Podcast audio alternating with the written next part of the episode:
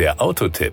Informationen rund ums Auto. Eigentlich müsste man den Namen Jeep gar nicht auf der Karosserie verewigen. Einen Jeep erkennt man auf Anhieb, egal um welche Baureihe es sich handelt. Das gilt natürlich auch für den Jeep Compass, den wir heute näher vorstellen. Power und Drive. Genau genommen müssen wir übrigens vom Kompass E-Hybrid sprechen. Es gibt nämlich auch noch einen Kompass 4XE Plug-in Hybrid. An Bord unseres Testfahrzeuges verrichtete ein Hybridantrieb mit 1,5 Liter großem Vierzylinder-Turbobenziner mit 130 PS und 240 Newtonmetern Drehmoment seinen Dienst. Er ist mit einem 7-Gang-Doppelkupplungsgetriebe kombiniert ideal für schaltfaule Menschen wie mich. Der 48 Volt Mildhybrid beschleunigt in glatten 10 Sekunden auf Tempo 100 und dann munter weiter bis maximal 193 km/h. Der kombinierte Kraftstoffverbrauch auf 100 Kilometer Fahrstrecke liegt zwischen 5,7 und 6,1 Liter. 129 bis 139 Gramm CO2 werden pro Kilometer emittiert. Alle Werte wurden im WLTP-Fahrzyklus ermittelt. Die Hybridtechnologie des Kompass beinhaltet einen 20 PS starken Elektromotor mit 55 Newtonmetern Drehmoment, der die Räder auch bei ausgeschaltetem Verbrennungsmotor antreibt.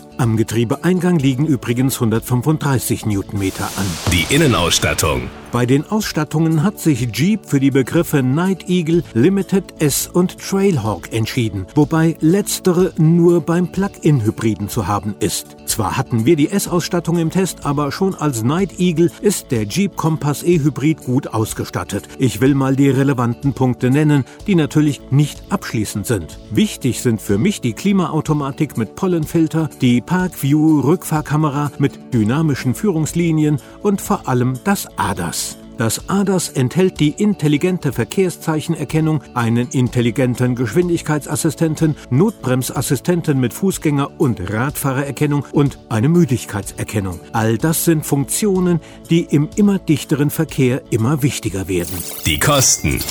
Der Night Eagle ist mit 37.900 Euro die Einstiegsversion. Für den Limited sind 39.600 Euro fällig. Der S schlägt mit 44.100 Euro zu Buche. Die Trailhawk-Ausstattung gibt es, wie erwähnt, nicht beim Kompass E-Hybrid, aber damit kann man gut leben.